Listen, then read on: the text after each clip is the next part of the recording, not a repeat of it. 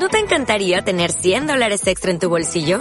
Haz que un experto bilingüe de TurboTax declare tus impuestos para el 31 de marzo y obtén 100 dólares de vuelta al instante. Porque no importa cuáles hayan sido tus logros del año pasado, TurboTax hace que cuenten. Obtén 100 dólares de vuelta y tus impuestos con 100% de precisión. Solo con Intuit TurboTax. Debes declarar para el 31 de marzo. Crédito solo aplicable al costo de la presentación federal con TurboTax Full Service. Oferta sujeta a cambios o cancelación en cualquier momento. Un espacio para el abordaje y discusión de temas sociales de relevancia nacional es Voces y Razones. El programa radial para visibilizar el quehacer profesional joven. Análisis del acontecer económico, político y social. Investigaciones académicas, información útil y debates sobre temáticas de coyuntura para los jóvenes y público en general. Voces y, razones. Por una ciudadanía con buen criterio y mejor informada.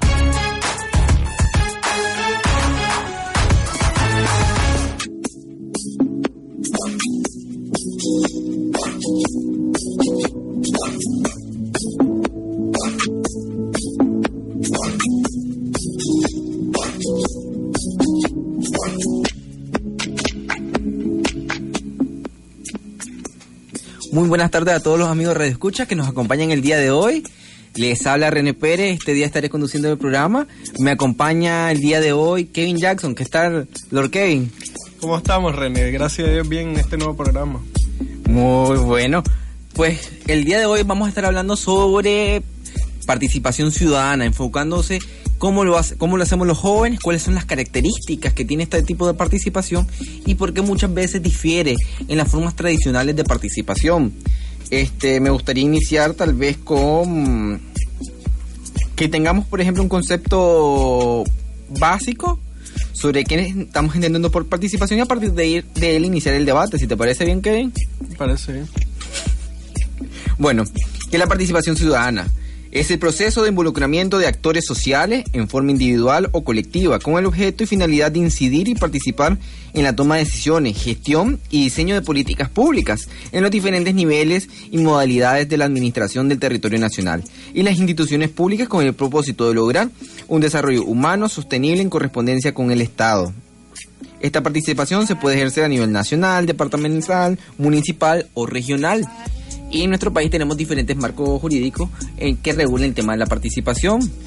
Antes de entrar de lleno a esta temática de la participación ciudadana, haciendo énfasis en cómo participamos nosotros los jóvenes, pues es bueno y es necesario destacar que el día de hoy se está conmemorando, o más que conmemorar, se hace mayor hincapié al Día contra la Lucha de la Violencia de Género que ya como hemos dicho en programas anteriores que hemos querido aportar a esta discusión es que es, este, la violencia de género se, corresponde, se, entiende como aquella violencia que se ejerce de una posición de, de una posición cómoda y basada muchas veces de porque soy hombre tengo este derecho que no necesariamente se reconozca como tal, pero soy con patrones naturalizados de comportamiento.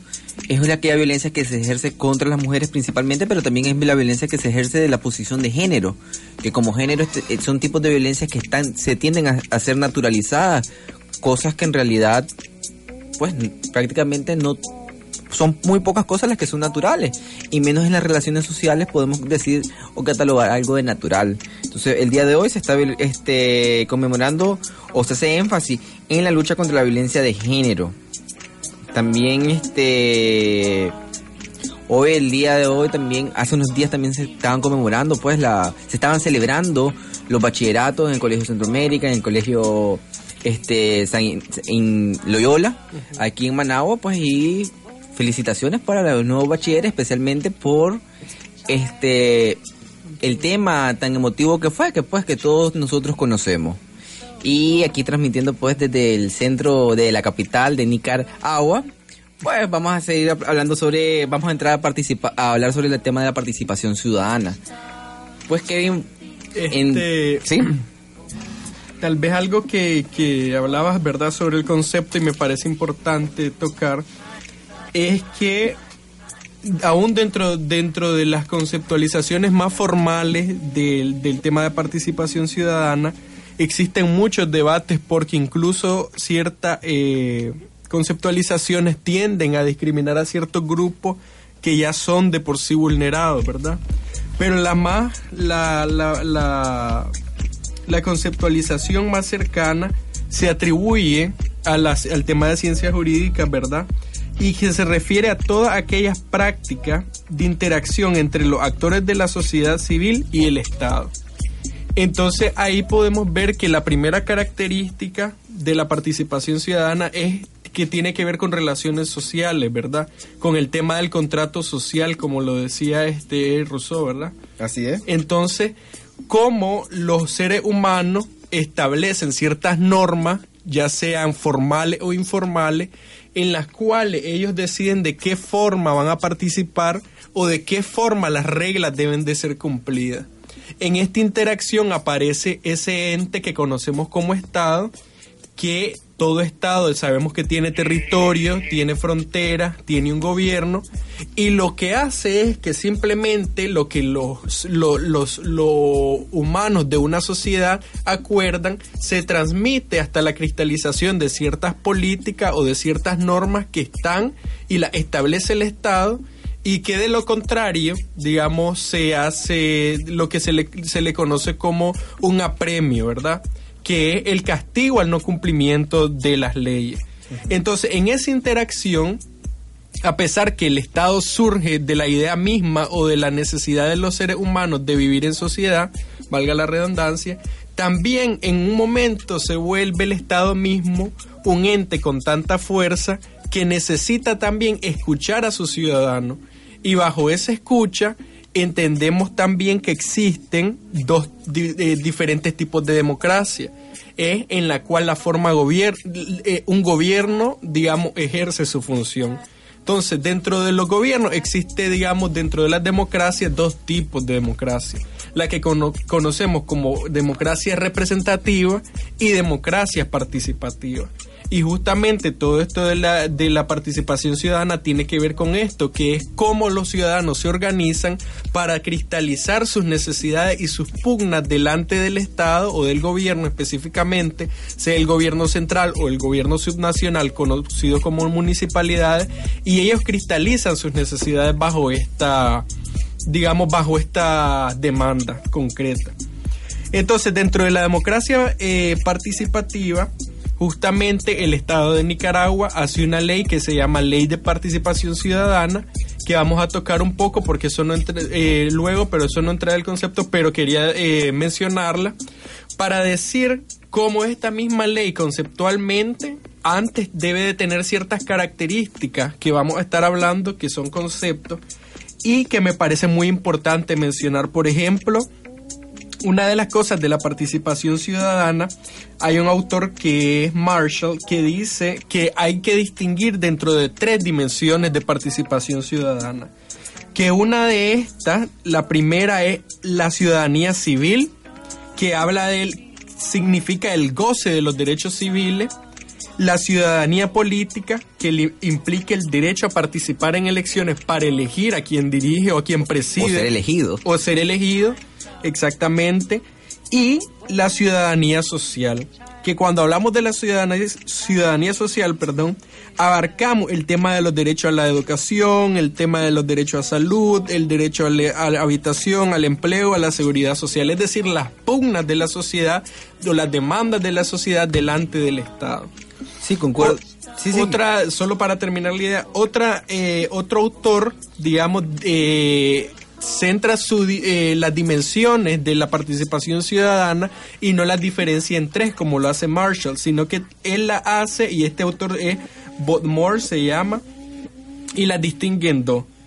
Ciudadanía sustantiva que para él implica la capacidad, eh, perdón, implica tener las capacidades para ejercer los derechos de la ciudadanía formal o jurídica. Y él lo que dice es que existen dos, dos tipos de, de, participación, ya dijimos, la formal y la sustantiva. ¿Cómo divide él estas dos participaciones? Cuando él habla de una participación eh, eh, formal, habla de, digamos, la vía o los mecanismos que el Estado... Eh, hablamos de, formal y sustantiva. Sí, pero hablamos de participación formal o de ciudadanía formal o ciudadanía sustantiva, claro. Ciudadanía, ciudadanía, pero existe participación de la ciudadanía a través de estos mecanismos. Entonces, ¿qué dice él? Ciudadanía formal es como el Estado crea un andamiaje o un conjunto de leyes que te permiten a vos participar como ciudadano, por un lado.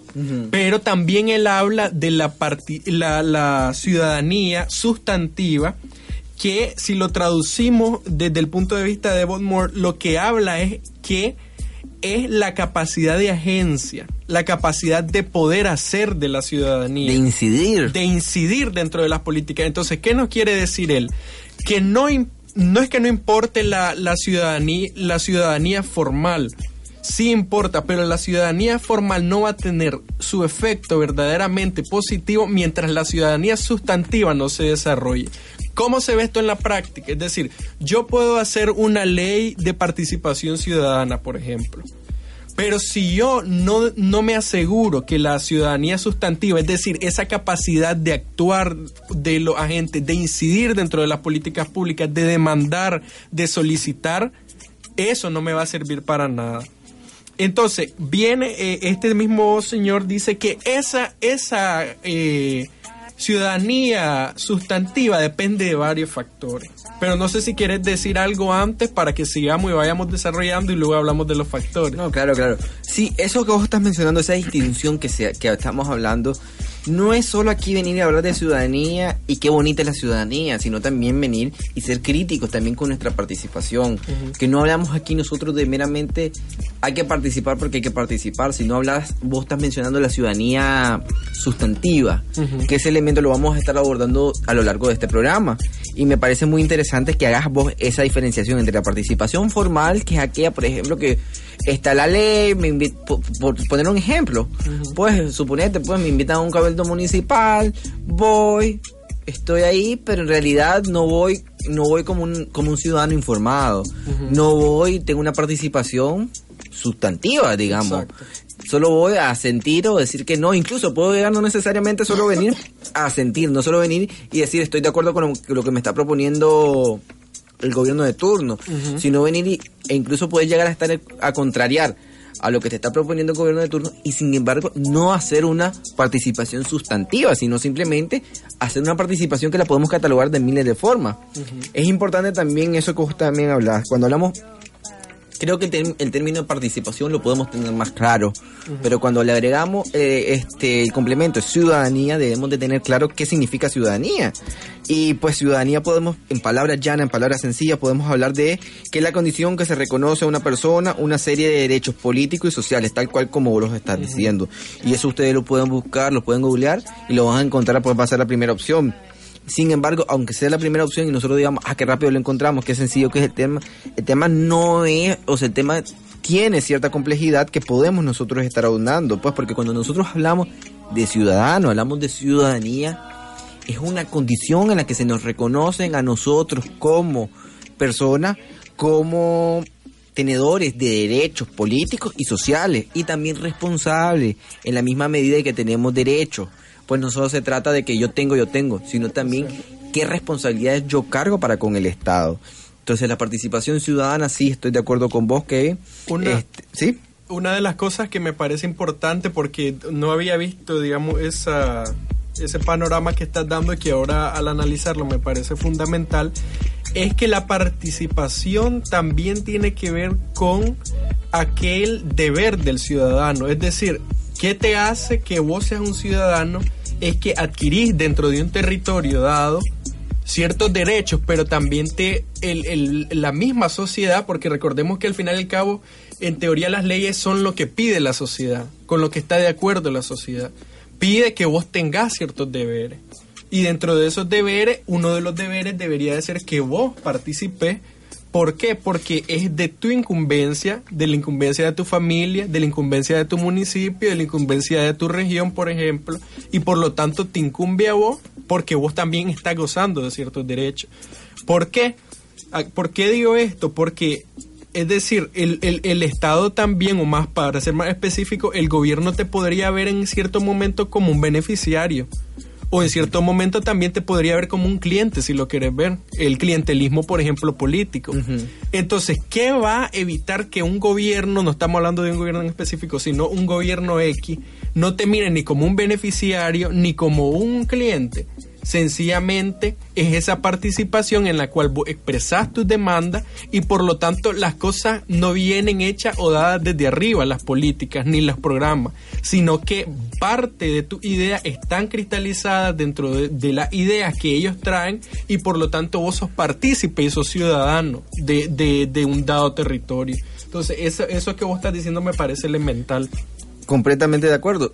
Y yo creo, yo siempre he criticado, he tenido esta posición crítica. Miren, el hecho de tener, por ejemplo, una cédula, porque se acuerda, te acuerdas que en épocas de Bolaño se hablaba que si no tenía cédula no existías como ciudadano.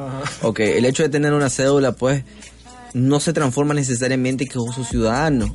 Incluso aunque se te dé el espacio, las leyes se cumplan y vos puedas participar. Tu participación tiene que ser, como vos lo estás diciendo, también una participación que contenga deberes, que contenga responsabilidades, porque la idea es que todos nosotros tenemos que participar, pero tenemos que participar de la mejor forma posible, porque al fin y al cabo no solo se trata, y nosotros muchas veces lo hacemos, no solo se trata en este país que nosotros participemos, que nosotros vayamos a una protesta cuando las cosas están hechas paste, sino que se trata, por ejemplo, que nosotros como ciudadanos hagamos una fiscalización del gobierno, hagamos una fiscalización de nuestros municipios, hagamos una fiscalización del gobierno central, y no solo vengamos, por ejemplo, cuando estemos en la gloria, cuando estemos recibiendo los beneficios, este o estemos bien, no importa pues la participación, que se encargue la clase política, que a mí me choca mucho esa frase, que digan la clase política, omitiendo como que nosotros no somos también de esa parte política. Una cosa, entiendo bien pues que diferenciemos, que, que nos refiramos a un grupo como los políticos, está bien pues porque se están dedicando de lleno a esa actividad. Pero venir a decir la clase política y nosotros despolitizarnos. Al, final todos somos políticos, todos, todos, somos agentes políticos. No, y al final el, el Estado en realidad ok, si vos querés, a vos y a mí no nos vinieron y nos sentaron, miren, ustedes firmen este contrato para ser parte de, la empresa que se llama Nicaragua, llamémosle, de este contrato social que nos rige como país. No, no nos llamaron, pero sin embargo estamos metidos en este contrato, sin embargo nosotros podemos incidir en ese contrato. Es un contrato de, de facto, digamos, no es un contrato llamémosle eh, formal. formal, pero sí bajo la costumbre bajo el hecho, es, un contrato sí, social. es un contrato social en que todos nosotros, querramos o no, también intervenimos y le vamos dando forma.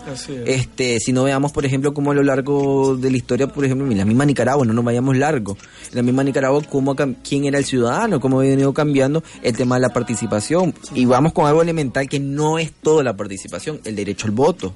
El derecho al voto aquí en Nicaragua primero estaba dado o centrado principalmente a las tomas de decisiones, pues, estaban principalmente centradas en quiénes, en los peninsulares, los hijos de los españoles, después los criollos, después pasamos a que solo quien solo quien fuera hombre primero, todo podía llegar a ser considerado ciudadano bajo qué requisito que tuviera cierta cantidad de dinero, ciertas propiedades, cierta edad, etcétera, pues, pero no todos eran ciudadanos. Después pasamos con la libérrima, ya con el gobierno de Celaya, por ejemplo, a que cualquier hombre pudiera ser reconocido como ciudadano a partir de que tuviera cierta edad. Y finalmente también se le reconoce, este, no, no recuerdo exactamente la fecha, pero no, no sé si en el inicio del siglo pesado, de pesado o demás, pero no me acuerdo si fue en el somocismo o antes, que se reconoce la ciudadanía de las mujeres. Pues. Siempre que tuvieran determinada edad. y la votación, en, la votación se reconoce el tema de la ciudadanía. Sin embargo, ese tipo de cosas es importante que nosotros las reconozcamos, las reconozcamos. ¿Qué es lo que estamos hablando de ciudadanía formal? Exacto, pero la ciudadanía, por ejemplo, a la que nosotros apuntamos, y yo siempre he hecho hincapié, es aquí a la, a la sustantiva, que gracias Exacto qué bien que lo estás mencionando, porque esa es la ciudadanía que verdaderamente, y me permiten decirlo, importa. Porque la ciudadanía formal no, necesariamente transforma, no necesariamente suma, sino a veces hasta estorba. ¿Por qué? Porque es el hecho que, por ejemplo, sí, es verdad que todos nosotros tenemos el derecho a opinar y eso nadie nos lo puede quitar, reconozcamos esto. Todos tenemos el derecho a opinar, a ser tomados en cuenta, a mantener nuestras posiciones pero no significa necesariamente que nuestras posiciones, que, nuestro derecho a opinar se transforma en completamente positivo para todos nosotros, si no está acompañado de un criterio, de, razones, de peso, de lógica, de razonamiento, de racionalidad. Ahora, si vos notás, eh, tal vez los que nos escucharon, si tuvieron la oportunidad de escucharnos el lunes pasado, eh, vemos cómo tiene esto bastante relación con lo que hablábamos de desarrollo económico que parte de esto con el concepto de Zen, ¿verdad? De Amartya Zen, nos decía que para él el desarrollo era la libertad, pero la libertad él la miraba como la capacidad de agencia. Y la capacidad de agencia para él no es más que la, el poder de realización de la gente con las cosas que ellos consideran como bueno. Es decir, poder hacer aquello o lograr aquellos que ellos consideran como bueno. Sí, realizarte como persona. Ahora, si nosotros transmitimos a esto, la ciudadanía sustantiva se refiere a esto. Es la capacidad de agencia de un ciudadano de transformar, de mandar, eh, trabajar dentro de su nación bajo los criterios que ellos mismos, o municipios, por ejemplo, que ellos mismos consideran como buenos. Entonces, eso, por ejemplo, hay una anécdota de, en la costa caribe que empezaron a hacer algunas casas y las casas no eran de tambo, por ejemplo entonces, ¿qué sucede? Cuando las mareas subían, entonces todo el agua se metía. ¿Por qué? Porque desde arriba, desde el gobierno central, se establecieron ciertas políticas públicas que no consultaron al ciudadano si le parecía la propuesta. Y ahí ves después los efectos.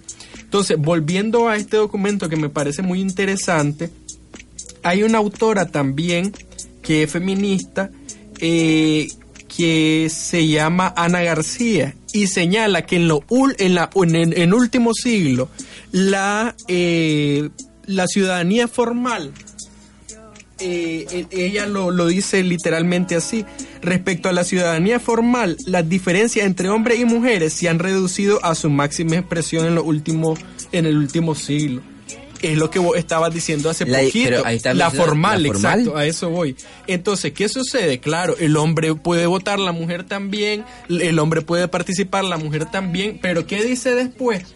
Que la el problema está no en la ciudadanía formal, está en la ciudadanía participativa, perdón, en la ciudadanía sustantiva, en la cual, por ejemplo, hay muchos factores que no están permitiendo que la gente pueda ejercer su capacidad o su agencia, porque se ven limitadas en, en sus deseos y en sus aspiraciones. Entonces, ¿cuáles son algunas cosas que ellos, ella dice que limitan, por ejemplo, estas condiciones? Una, por ejemplo, es el tema de género que vos ya mencionabas, que es lo, poli, eh, lo público y lo privado. Es decir, lo público le corresponde al hombre lo privado le corresponde a la mujer. ¿A qué nos referimos con esto? incluso en lo privado también el hombre ejerce dominio. Ejerce dominio. Entonces, estamos diciendo que a pesar, por ejemplo, que haya una ley de participación ciudadana, al final y al cabo, cuando vos ves concreta esa ley, ¿quiénes son los que participan? y, hay que ver la calidad también, porque el hecho de que solo participen, que participen, no solo, pues, pero mayoritariamente hombres, no significa que tampoco que también sea sustantiva. Exacto. Y eso que vos estás mencionando para dar pues, un ejemplo más concreto también es, por ejemplo, la ley 50-50. Yo soy bien crítico de esta ley por el hecho de condicionar de esa manera a la democracia, de decir, o inclusive de servir de base para que se justifique, ah, aquí estamos bárbaros, aquí tenemos una participación, es uno de los mejores países para ser mujer. Es verdad que en Nicaragua se han hecho avances, pero por decreto vos no, vos realizas cambios culturales. Exacto, que estamos ahí se ve prácticamente el ejemplo de lo formal y lo yo llevo años diciéndolo, llevo años diciéndolo, Vean, por ejemplo, en la asamblea quiénes son las voces reconocidas en, en la bancada. No son mujeres, son, siguen siendo hombres. Vean las listas, cómo se hacen de, los candidatos, que no, consta, a mí no me gusta la forma como nosotros votamos, pues, en el sentido de que votamos por plancha. Esos diputados nacionales y demás no les creo el cuento, pero vean cómo se hacen las listas, principalmente son hombres. Y no se trata aquí de, yo no, yo no creo en esto de que tenés que condicionar, que tienen que haber tantas mujeres y tantos hombres en la lista para que yo te acepten. No, no se trata de eso, sino que nosotros, por ejemplo, el tema de la participación, y si nosotros queremos en tema de la participación ver y hablar sobre el tema de de que se incluya, por ejemplo, una mayor participación de las mujeres, una participación sustantiva de las mujeres, no se trata únicamente de venir y garantizar que en número participen, porque estaríamos hablando de la participación formal. Se trata de, por ejemplo, tengan capacidad de agencia, estén empoderadas, tengan y se les reconozcan y puedan ejercer sus derechos en los espacios que también les corresponden, que nos corresponden compartir a todos como ciudadanos de un país, porque nos hablamos, porque hablamos de igualdad, pero a la hora de la hora y la, la parte práctica siguen siendo hombres los que siguen dominando la política, siguen siendo hombres los que siguen dominando Las este, esferas públicas. Las esferas públicas, los principales puestos en, el sector este privado y demás. Y tenés aquí una población de mujeres que es más del 50% del país. Normalmente en los países somos, somos 51 52% mujeres y 48 49% hombres. Entonces, pero tenés un gran rezago. Por- Inclusive, hoy por hoy las mujeres son mayor, son este, en mayor número los, los universitarios. Las universitarias son mayores más que los universitarios. Ahora, te voy a decir un dato sobre eso, René, que me parece muy importante que lo tocas. Eh, Camilo Pacheco, en su investigación, él demuestra cómo ese avance que en teoría ha habido de las mujeres, no estoy diciendo que las mujeres no están estudiando ni tienen más oportunidades, pero estadísticamente se demuestra que el es decir, el aumento de la brecha o la distinción de los hombres y mujeres que trabajan se ha dado también gracias a que hay más hombres que han dejado de estudiar. Es decir, que si en, en, en relatividad hay más mujeres es porque también hombres han dejado de estudiar. Entonces, mientras la cantidad de hombres estudiando viene disminuyendo, la de las mujeres viene aumentando, pero también se va viendo más grande la brecha porque también el, hombre está dejando de estudiar. Entonces, ese dato es importante porque aquí a lo que caemos con ese dato que vos estás dando es que no debe de importar solo el tema de la segregación o llamémosle en este caso la participación horizontal, sino que debe haber una visión profunda sobre el tema de la segregación vertical. ¿A qué nos referimos con esto para que se entienda? Es decir, digamos que existe una empresa, por ejemplo, una empresa X, y tenés 50% de hombres, 50% de mujeres. Pero ¿qué sucede? Cuando vos vas a ver en qué están los hombres y en qué están las mujeres, te das cuenta que los hombres están en áreas o en esferas de, de poder o de mando y las mujeres están en cargos de asistencia, en cargos que están siempre bajo un hombre. Entonces, cuando hablamos de esto, la ley de participación ciudadana no solo debería de ver el tema de, eh, eh, de 50-50 a nivel horizontal, sino también a nivel vertical, que es lo que decías vos, al final y al cabo, aunque tengamos en asamblea 50 hombres y 50 mujeres, si fueran 100 por ejemplo, quiénes son a nivel vertical los que toman las decisiones al final y al cabo que se relaciona como estamos hablando con la capacidad de agencia. Es decir de hablar de ser escuchado. Y si vos te vas con esto esta misma autora lo que te dice en pocas palabras que es una verdadera participación debería de ser la acción y el efecto de participar. ¿A qué nos referimos con esto? Es decir, cuando hablamos de acción es el hecho mismo de participar. Pero si esta acción no viene correspondida con un efecto, es decir, con una reacción ante tu acción, esto no se puede considerar como participación. Un ejemplo claro puede ser en el cual, por ejemplo, mil mujeres en Nicaragua, o perdón, diez mil mujeres en Nicaragua, vienen, piden una ley, digamos, esa ley es escuchada, es vista, pero al fin y al cabo esa ley no se cumple o no se le asigna presupuesto.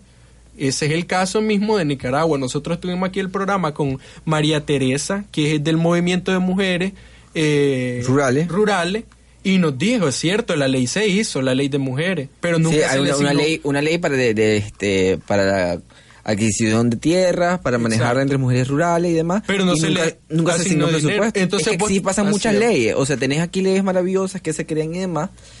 Y el detalle es que en términos formales estamos bárbaros.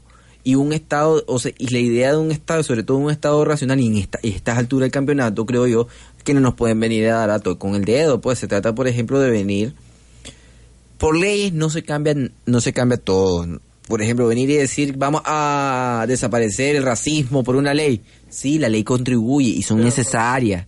Que vamos a desaparecer, desaparecer la violencia de género por ley. Sí, son necesarias. Pero si vos, por ejemplo, no incidís el Estado como tal, porque tenemos que, que reconocer unas cosas son las leyes, pero otras son las políticas públicas. Y política no es lo mismo que ley. Política va más allá de una ley. Son una serie de acciones coordinadas en pro de un propósito ya fijado. Entonces, si vos, o sea, aquí por ejemplo se trata de que una que seamos más equitativos hombres y mujeres en cuanto a derechos, capacidades, eh, recursos, eh, acceso a recursos, etcétera. No solo se trata de venir y decir, por ejemplo, la ley 50-50, sino se trata también de campañas de sensibilización, de promover en la misma escuela una currícula que te garantice, que garantice en mejor medida de que nosotros nosotros estamos diciendo que hombres y mujeres son iguales y que solo por decirlo se está garantizando, sino que haya contenido, por ejemplo, estudios, este, que la currícula escolar incluya este tipo de contenido en donde se comprenda, se sensibilice que hombres y mujeres tienen el mismo derecho, que hombres y mujeres deben de tener la misma capacidad, de que los roles, por ejemplo, que tradicionalmente se le asignan a mujeres, hay que romper con ellos, pues que no son esos roles sexistas de que la mujer se encarga de esto, la mujer se encarga de aquello, el hombre de esto y el hombre de aquello, yo puedo decir lo que lamentablemente lo que vos ves en la sociedad que muchas veces las mujeres se encargan de los roles que, que socialmente ya le han asignado y de los roles que a los hombres les corresponderían pero que no se están encargando porque no existen en la familia, por ejemplo. Así es. Si y vos sin embargo está en una, en una segunda posición la mujer. Exacto. Entonces vos te, vos te pones a analizar y, y, y también decís que, eh, decir, la, como Estado vos tenés que garantizar de que tus acciones no sean solo en lo público también. Hasta esto se vuelve un poco eh, chistoso porque es ahora lo contrario, sino que tengan efecto en lo privado. Es decir, ¿cómo puedes hacer? Tampoco es que estamos diciendo que todo es deber del Estado, no queremos decir eso, pero tenés que buscar cómo llegar a la familia y tratar de cambiar esa mentalidad, porque si vos te vas a las áreas rurales, por ejemplo, de este país, la mayoría, no te puedo hablar porque hay muchos estudios, pero la mayoría de los datos te dicen que, por ejemplo, los hombres dejan de participar porque eh, eh, de, de asistir a clases porque tienen que trabajar y la mujer porque tiene que ser am- ama, eh, ama de casa. Entonces vos te preguntas hasta a nivel productivo eso es eficiente. Es decir, eso tiene buenos efectos sobre tu, sobre tu visión de país, donde un grupo de personas no está trabajando solo porque la cultura te dice que no, vos porque sos mujer no debes de trabajar. ¿Y cómo vas a venir y querer que, por ejemplo, las mujeres tengan capacidad de agencia si también los medios o, o sus libertades se ven mermadas porque simplemente la costumbre o las instituciones formales o informales te, te contribuyen a que esto siga de la misma manera. Entonces, esta misma autora que estamos hablando te dice que esto no puede ser si no se garantizan como ciudadanos tus derechos y esos derechos no solo eh, se transmiten, digamos, en leyes, sino que a nivel sustantivo tienen efecto. Otra de las cosas, por ejemplo, que menciona es eh, un- el enfoque multicultural. Y pienso que eso es sumamente importante en nuestro país porque a pesar de que existen, por ejemplo, volvemos a lo mismo a nivel, eh, digamos, formal, leyes de, de multiculturalidad en la costa caribe, leyes de autonomía, a nivel, pra- eh, a nivel sustantivo, a nivel en la forma en que se hacen las cosas, no hay muchas consultas de la forma en que la- lo- la- los indígenas se organizan, la forma que ellos aspiran como buenos, la, digamos, eh, cómo ellos quieren su educación. Sí, no, porque, porque si vos hay ves... que- ahí hablamos incluso hasta, podemos hablar hasta de las metodologías, que eso este, vamos a tocar en breve. Pero, por ejemplo, eso que vos estás mencionando es, es clave. Que hablamos ahí cuál es la diferencia entre lo formal y lo sustantivo. Y lo sustantivo, que es como lo deseable. Que el detalle es que, por ejemplo, un cabildo, vos podés que los cabildos sean a, a nivel municipal, que son los espacios máximos de participación, por ejemplo, los- de los principales espacios más abiertos de participación en un municipio. Pero no solo se trata de que porque existe el cabildo, la participación ciudadana se garantiza en su calidad. Porque el detalle es que y la metodología del cabildo, ¿cómo podría ser? Si yo solo vengo, por ejemplo, viene el gobierno municipal o el gobierno regional, solo miren, esta es la esto hicimos, esto no podemos hacer y esto vamos a hacer para el próximo año, y la verdad que solo da el espacio, o básicamente, solo permitís que la gente venga a decir, ah, qué bueno, que está bonito el plan para el próximo año, y escuchar una que otra queja, pero si en realidad tomar, o sea, tener una forma de cómo dar respuesta a esas quejas y tomar en consideración esas quejas para hacer cambio, introducir, o sea, la misma opinión que te, que te da la población. Entonces tampoco se, o sea, no se trata, mira, eso no es participación, es participación formal, está Ahora- garantizando el espacio, pero no en lo sustantivo, no en la forma en cómo vincular y politizar a las personas, de que las personas sean parte, como corresponde de verdad, de lo que el Estado, que el Estado lo componemos no solo el gobierno, el Estado somos todos. Pues es el gobierno que el que es el grupo de personas que dirige este un país, que dirige este llamémoslo una, una pequeña sociedad, pero que dirige porque nosotros como lo como soberanos les permitimos y le escoge y, y le escogemos para hacerlo. Así es. No se trata de que ellos estén encima de nosotros, son, son iguales a nosotros, pero que nosotros hemos decidido darle el poder para que ellos puedan ejercer en nombre nuestro la soberanía. Si vos notas esto de la multiculturalidad, está muy ligado con el tema de los colonialismos también. ¿A qué nos referimos cuando hablamos del colonialismo? A una imposición de pensamientos, de cultura, de tradiciones, del lenguaje incluso, de, la, de una etnia, de un grupo de personas que tienen más poder o, que se imponen su poder sobre otro. ¿A qué me refiero con esto? Que es práctico. Si vos como gobierno tenés, por ejemplo, eh, específicamente un Plan Nacional de Desarrollo humano que esté escrito, por ejemplo, en español, ¿cómo vos garantizás de que los que vayan a tener más dominio ya en las regiones no sean los mestizos, no sean los miquitos? Sencillamente, si el, el, mismo documento está escrito en español, ¿cuáles van a tener más probabilidades de leerlo? Sencillamente el miquito. El, el, mestizo, perdón. Entonces, el miquito ya se le pone no una barrera formal, sino una barrera, digamos, informal en la no, puede ser hasta una barrera formal, porque hablamos aquí, tenemos es hasta ahora que quizás hay un poco más de esfuerzo por traducir este los documentos como demanda como manda la ley pero siempre están esas traducciones no siempre están en tiempo y forma, no siempre son accesibles o inclusive a veces los libros, se supone que las comunidades este pueden tener tienen derecho a la educación en su idioma, pero a veces te encuentras que hoy por hoy la fecha, aunque se hacen los esfuerzos, no hay presupuesto suficiente a veces para que estén en los libros en Ulva, para que estén en los libros en Misquito, en Creole, en, en los idiomas de las comunidades. O se dé el caso de que toda la primaria, un estudiante le dieron sus clases en Misquito pero lo que sucede es que, cuando llega a la universidad no le hablan en misquito. Entonces, a pesar de que vos dijiste que estás promoviendo la multiculturalidad, lo que estás haciendo es creándole barrera al estudiante porque vos no estás creando las suficientes condiciones para que el estudiante cuando vaya a la universidad tenga el derecho de aprender su, digamos, eh, carrera. O tener la capacidad para, para hacerlo, inclusive, ponerle, pues, que tal vez nos cueste, eh, sea muy difícil garantizar, pues, por ejemplo, venir y decir que toda la etnia van a tener en nuestro país este una universidad con en su idioma, mm. pero garantizar las posibilidades de que esta persona, que de verdad le toca asumir este más retos, porque le toca su idioma, pero también el idioma, el español en el que se están dando impartiendo las clases, pero que tengan la capacidad y el derecho de acceder a ello, de aprender el español y bueno, ir a la universidad y no sufrir el tema de que hay salir de la educación primaria, secundaria, llegar a la universidad y eso te pone una gran barrera. Y no solo una barrera a nivel de las capacidades, porque hay que dejar claro esto, eh, a nivel también de lo que estamos hablando, en la hegemonía o el colonialismo. Es decir, cuando vos llegas, por ejemplo, yo he escuchado muchas anécdotas en las cuales hay estudiantes que te dicen que, por ejemplo, los profesores le dicen, vos, Miquita, busca aquí hablar español, si, si querés estudiar aquí, habla español, si aquí, aquí no venga.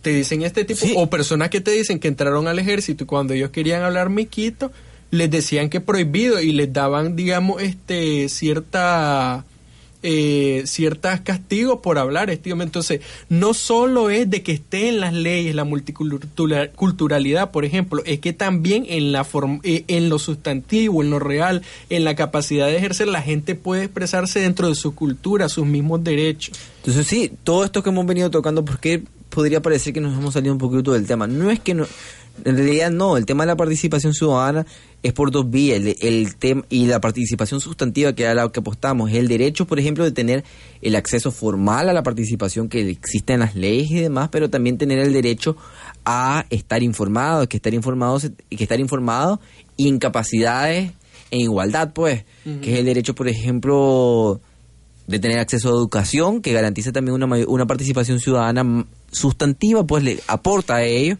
es el derecho, por ejemplo, de tener los documentos, que el, que el mismo Estado publique los documentos, las leyes que genera en todos los idiomas que son reconocidos como lenguas nacionales o que son reconocidos como lenguas que se hablan en el territorio nacional, porque eso va a garantizar en mayor medida que haya mayor acceso y facilidades a la participación. La participación no solo se trata de que exista la ley y que nadie la conozca, se trata de que la ley exista y el Estado se encargue y publicite que la gente la pueda conocer y facilite la participación, porque este nosotros tenemos en nuestro, en nuestro ordenamiento jurídico tenemos un sinnúmero de este tenemos un sinnúmero de leyes que apuntan al tema de la participación, por ejemplo, encontrar en la, en la constitución política, en, en la ley de municipio, encontrar en este en, en distintas leyes que se debe garantizar la publicación de los, de los documentos públicos, que se debe garantizar el acceso y tenéis inclusive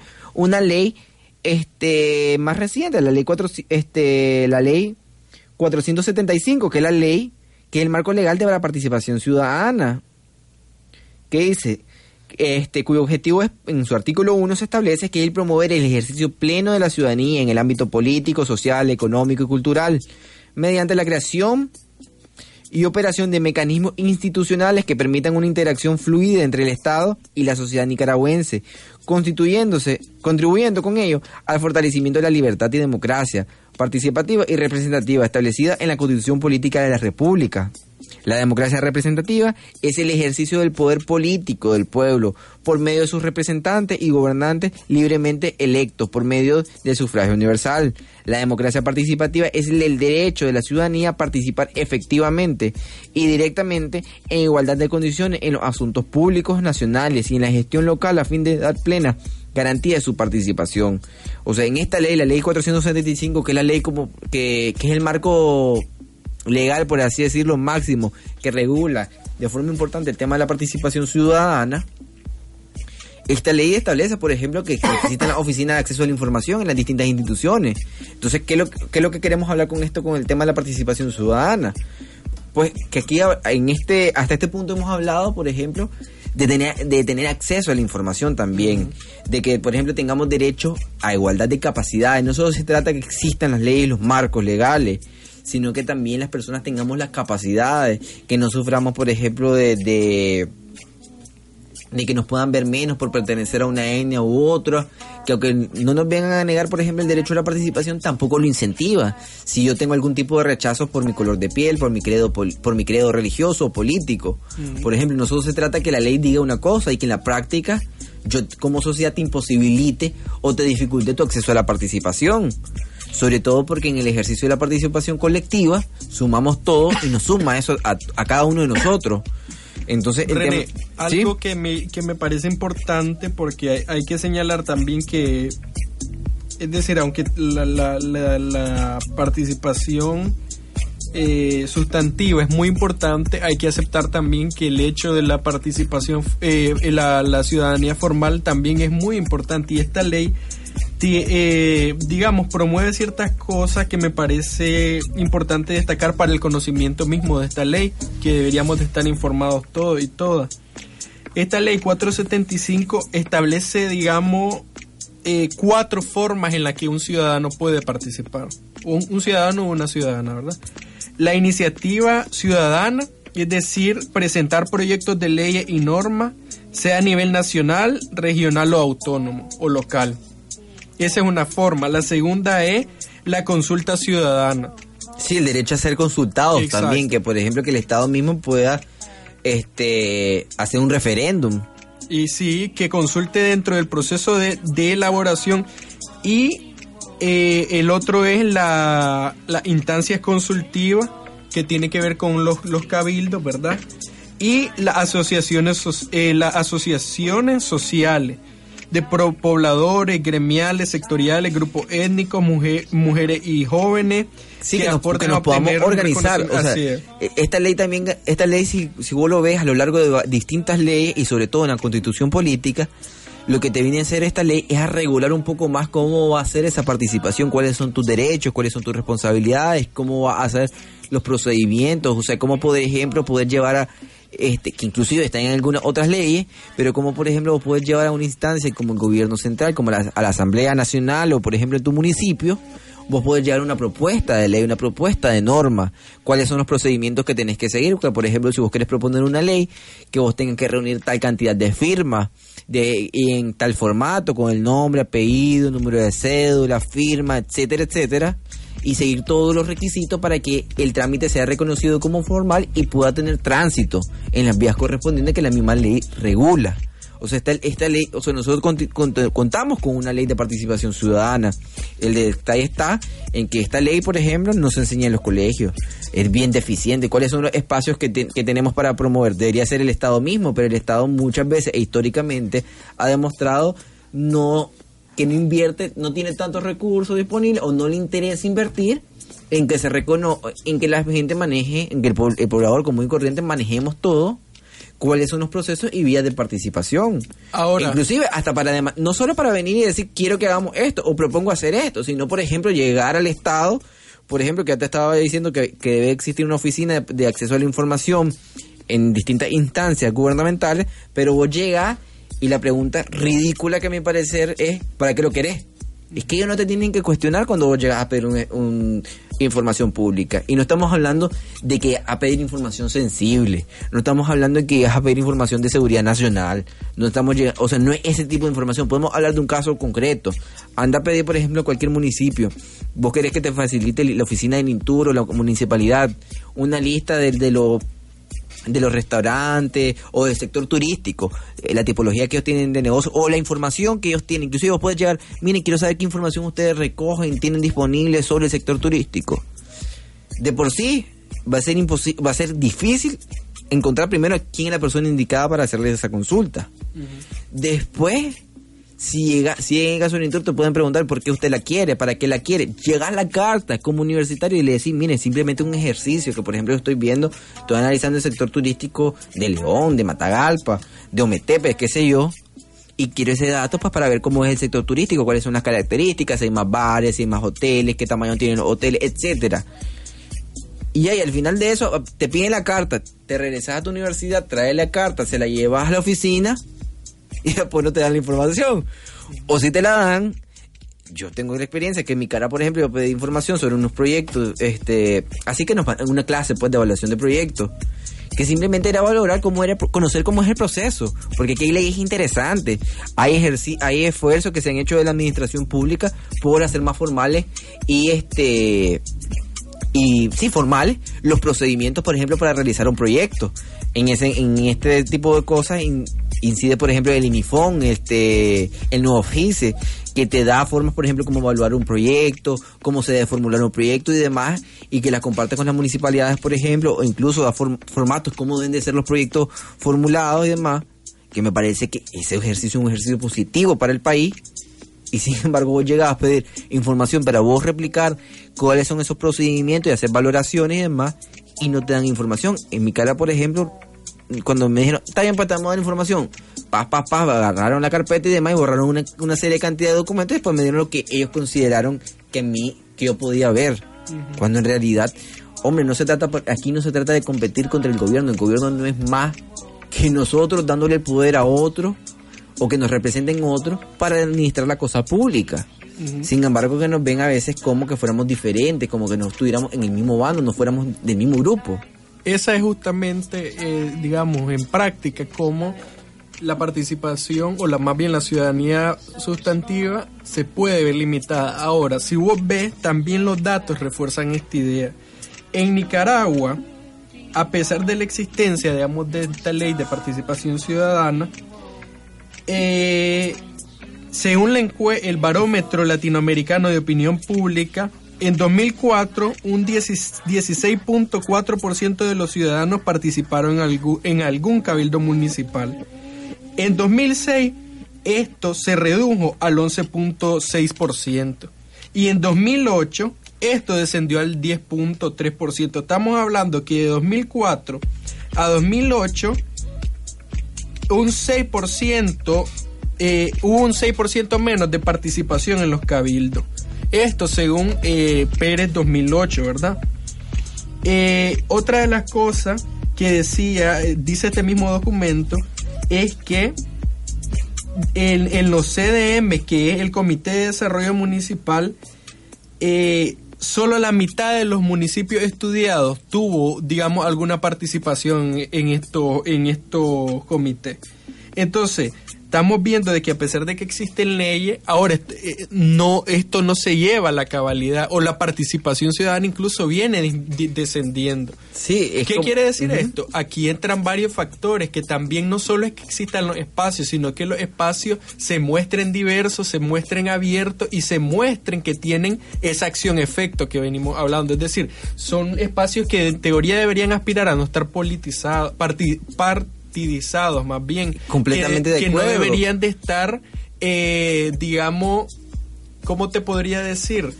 Eh, buscando o aspirando a llevar solo a ciertos grupos de personas. Deberían de estar tan abiertos y deberían de ser hasta en un momento, digamos, no, no sé qué te parece a vos la idea, un tema de rotación que de, tal vez de un barrio eh, sea, digamos, eh, no, porque exigir las cosas siempre se vuelve muy difícil, pero buscar cómo animar, digamos, a cierto, a que de, de los barrios cierta familia vaya cambiando para que vaya participando. Ahora, este documento hace una crítica que dice que el problema aquí es que se cumplieron los cabildos pero ahí dentro de la ley eh, se estipula que tienen que haber un precabildeo que es donde primero se muestra la iniciativa para que después las familias, los gremios, las sociedades... los, cabildos tienen, tienen ciertas... O sea, bueno, a, o sea, tener un espacio de participación amplio, pero también si vos querés discutir un tema y darle mayor profundidad a ese tema y que sea tomado en consideración formalmente, vos no llegas simplemente con tu tema y levantar la mano, porque cada uno puede llegar con el mismo tema y con diferentes nombres, sino que vos tenés que inscribir el tema, tenés que pedir que se note en la agenda del día y demás. Sin embargo, eso o sea, esas formalidades no son tan conocidas. A lo sumo, a veces el cabildo municipal es conocido, pero como estás diciendo vos, muchas veces partidizado por el partido que está en el turno, y sea de cual sea el color político. Y el detalle está que yo por lo menos yo aspiro que nosotros como sociedad deberíamos de primero participar porque es un derecho y un deber y nos incumbe a todos. Pero segundo, que aunque yo, el partido que esté en el gobierno, no es de mi preferencia, yo no significa que yo voy a llegar con mala gana a participar, que todo lo que ese partido pueda proponer sea malo. Por el contrario, hay temas con los que yo no voy a coincidir porque puedo coincidir de forma general en una visión de uno u otro partido. Pero el hecho de que vos estés gobernando por el partido X oye, no significa que vamos a, que estamos aquí hablando en diferentes idiomas. Podemos estar hablando lo mismo, inclusive vos te nutrís de mi participación, vos te nutrís de mi opinión y yo también de reflexionar sobre lo que vos me estás proponiendo y al final los dos sumamos a ese proceso de construcción de país que necesitamos. Y lo hacemos lo podríamos hacer desde el municipio hasta las esferas más altas pues de a nivel central pues del gobierno los espacios de participación, por ejemplo, a nivel municipal, incluso tenés la ley pues, de participación ciudadana, pero también tenés las leyes de municipio, la ley 40, que por ejemplo que, garantiza estos espacios de participación como los cabildos. Sin embargo, mm, sucede que a veces la, participación no es necesariamente como este en su calidad pues no se no se consigue, la calidad no se consigue que sea una participación sustantiva pero sí tenemos derecho pues a ser consultados en asuntos locales, de forma individual o colectiva, hacer peticiones, denuncias, ser informados de la gestión administrativa, contribuir económicamente a las finanzas a las finanzas municipales con las obligaciones, establecimiento de plan de, de, arbitrio y demás disposiciones legales, participar en las sesiones públicas del Consejo de Conformidad con la ley, todo ese tipo de cosas están contenidos en la misma ley 40 de ley de municipios que otra ley que también tiene un apartado que te habla sobre la participación ciudadana. Sin embargo, pues ya hemos hablado bastante sobre el tema que la participación no solo se trata de que existan los espacios que se cumplan, sino que hay que valorar también esos espacios, quiénes están yendo, cuáles están yendo. Ahorita yo quisiera hablar en estos últimos minutos que ya nos están quedando, que hiciéramos énfasis en cuál es la participación juvenil, que es el tema del día de hoy. es justamente sobre eso iba a hablar. Es decir, el último aspecto, sí, solo déjame este, poner esto sobre la mesa. ¿Te acuerdas que el año pasado, hace como dos, tres años, una gran discusión sobre esto, de que si los jóvenes eran, este, por un estudio que hizo Sofía Montenegro y este que fue publicado por Álvaro, que fue este publicado en, en formato de, o que se hizo una entrevista, mejor dicho, por Álvaro Navarro en el espacio de Confidencial, me parece, o de esta noche, no recuerdo bien, pero en que este estudio lo que la pues dio polémica un poco porque entre las conclusiones que daba el estudio era que presentaba al joven bastante apático, como que era una decisión voluntaria, no involucre, o por lo menos eso se dio a entender, o entendió la ciudadanía de que era como una decisión voluntaria el joven de no involucrarse en la temática pública. Y después vino una caricatura que hizo, que es uno de los mejores caricaturistas en Centroamérica, no me acuerdo ahorita el nombre, cuál de los dos fue, este, creo que el de Confidencial, son un chaval buscando wifi. Y haciéndole y contraponiéndolo por ejemplo que en los 80 la revolución que en los 60 la libertad de, por la autonomía universitaria y demás. Y pues esta posición de cómo se ve al joven cómo se presenta al joven. Pues diversos estudios han presentado que este han demostrado que también en la participación juvenil también tiene no solo los problemas que hemos mencionado no solo las dificultades que ya se han mencionado, sino también que hay, que encima la, la, el joven cuenta con la dificultad de no ser tomado en cuenta por su condición de juventud, de no ser visto como adulto, de, estar visto entre un niño y un adulto, pero un adulto sin al final y al cabo concretarse. Entonces, muchas veces esa visión adultista que tenemos en la sociedad limita o minusvalora o desprecia la participación juvenil organizada. Así es. Este, y esa, esa desvalorización que está hablando implica o tiene que ver también con la, digamos, la poca eh, tenencia, digamos, ya sea de empleo, es decir, esto de los ninis que se ha hecho famoso últimamente, que ni estudian ni trabajan, como que si fuera que la gente o los jóvenes sí, voluntariamente no, solo no quieren. O sea, no hay, como que no hay, por ejemplo, influencia institucional. Es como que, o sea, yo creo que a veces nos pasamos, no puedo decir la palabra, pero nos pasamos de Gaber. pues, en venir a solicitar que en un barrio, por ejemplo, vos vivís en un contexto peligroso y demás, y que vos salgas bondadoso, que, que, que, vos te ofrezcan, por ejemplo, droga en tu calle, o veas que hay violencia, o que veas que en práctico estar unido a una pandilla, por ejemplo, porque te podría garantizar seguridad, que vos vas a venir y como que la sociedad a vos no te influye, y vos vas a venir, no, no, no, yo quiero hacer esto, yo voy a lograr estudiar, yo voy a lograr por Dios, hombre, hay que ser también, o sea, yo creo que eso, que eso, ese tipo de pensamiento, venir y decir, el pobre es pobre porque quiere, es un, un pensamiento absurdo. Es verdad que todos nosotros tenemos responsabilidad sobre nuestras acciones, pero no podemos omitir de que hay un peso de la estructura, que hay un peso de la sociedad que nos precondiciona para tomar ciertas decisiones, para tener ciertas posibilidades. Y mencionar, por ejemplo, que a pesar de este adultismo que existe, de, incluso dentro de la ciudadanía y dentro de la participación ciudadana, los únicos casos, por ejemplo, aunque fueron pocos, en los cuales eh, la sociedad pudo, digamos, solicitar que se hicieran leyes, encontramos de que esto, la mayoría estuvo relacionados con jóvenes. Por ejemplo, para el caso de Bluefield, se crea la Secretaría de la Juventud. En el caso, por ejemplo, que fue, que, fue iniciado por Juventudes Costeñas. En el caso de Matagalpa, se establece la, la, una política de equidad de género municipal y un presupuesto anual para la Secretaría de la Mujer gracias a la organización de mujeres. Entonces, podés ver cómo, digamos, a pesar de esta estructura que está en contra de los más vulnerables, existen iniciativas desde estos grupos más vulnerables, grupos étnicos, es decir, los jóvenes de la costa son grupos étnicos que son discriminados no solo por ser jóvenes, sino también por ser multiculturales.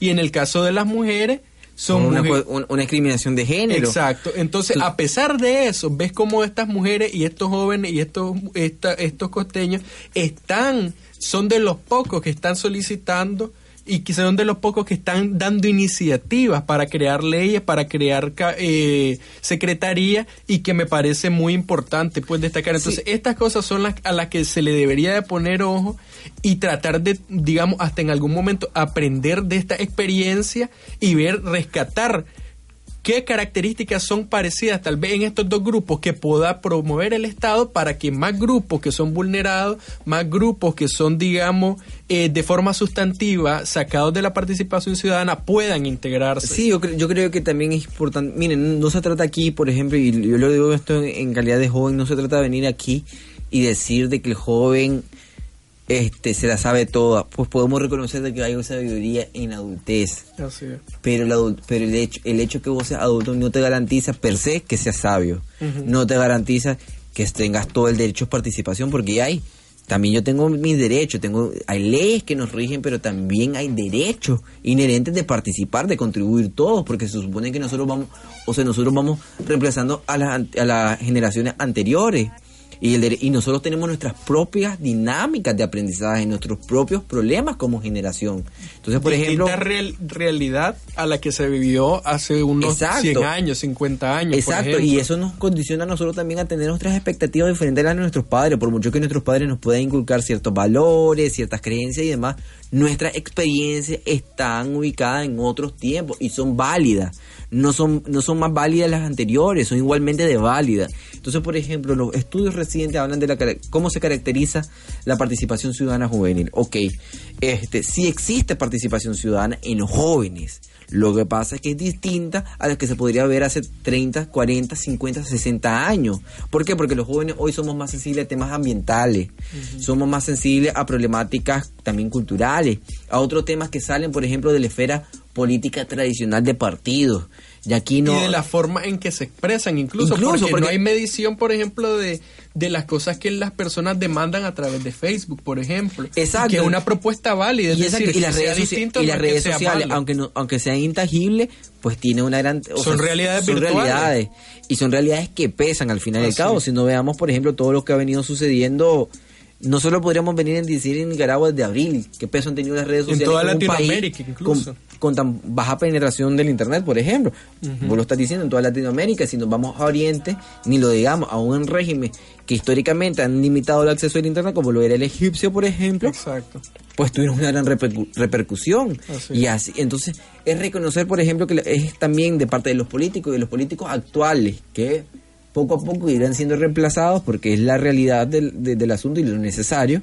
E, este los jóvenes tenemos distintas formas de participación, distintos espacios de participación y nos interesan distintos temas, inclusive la forma en cómo participamos. Los jóvenes, por ejemplo, nosotros hemos ampliado más, y no solo los jóvenes, pues, sino que es un proceso que viene dándose en las últimas décadas que lo privado se va transformando en político, que la forma de participar no solo se trata de hacer una marcha formal con una pancarta con consignas históricas, sino que también hay mayor peso de lo cultural, mayor mayor representatividad de distintos grupos. Tenemos grupos LGTB, tenemos grupos religiosos, tenemos grupos étnicos, tenemos grupos de, de diversos tipos. Académicos. Académicos que cada vez tienen más participación. Y si no, podemos nosotros notarlo en las protestas que han habido en los últimos años.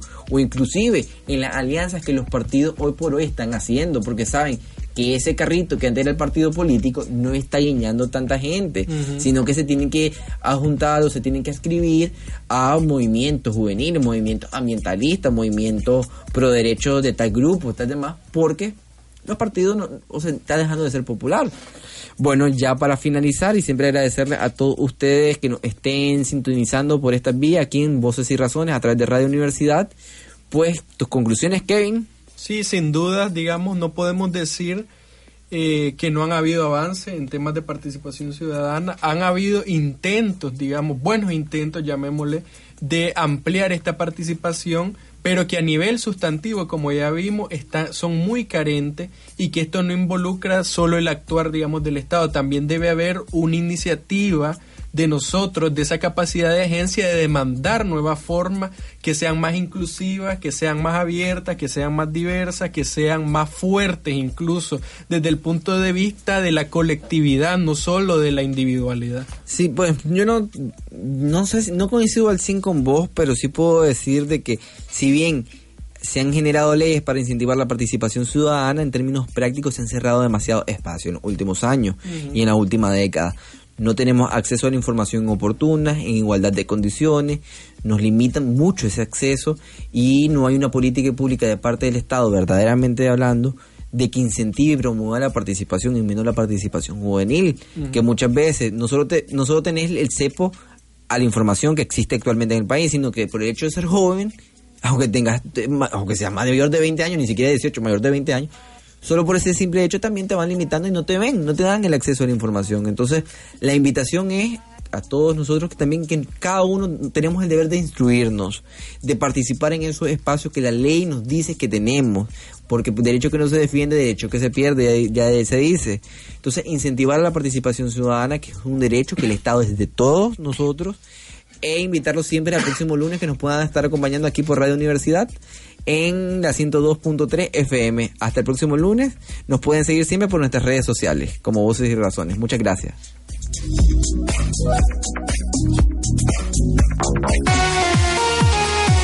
Concluimos esta edición de Voces y Razones. Pero continuamos con la construcción de criterios. Recordá tu cita en este espacio de diálogo y discusión entre jóvenes, estudiantes y expertos en diversas temáticas. Nos escuchamos el próximo lunes a las 4 de la tarde.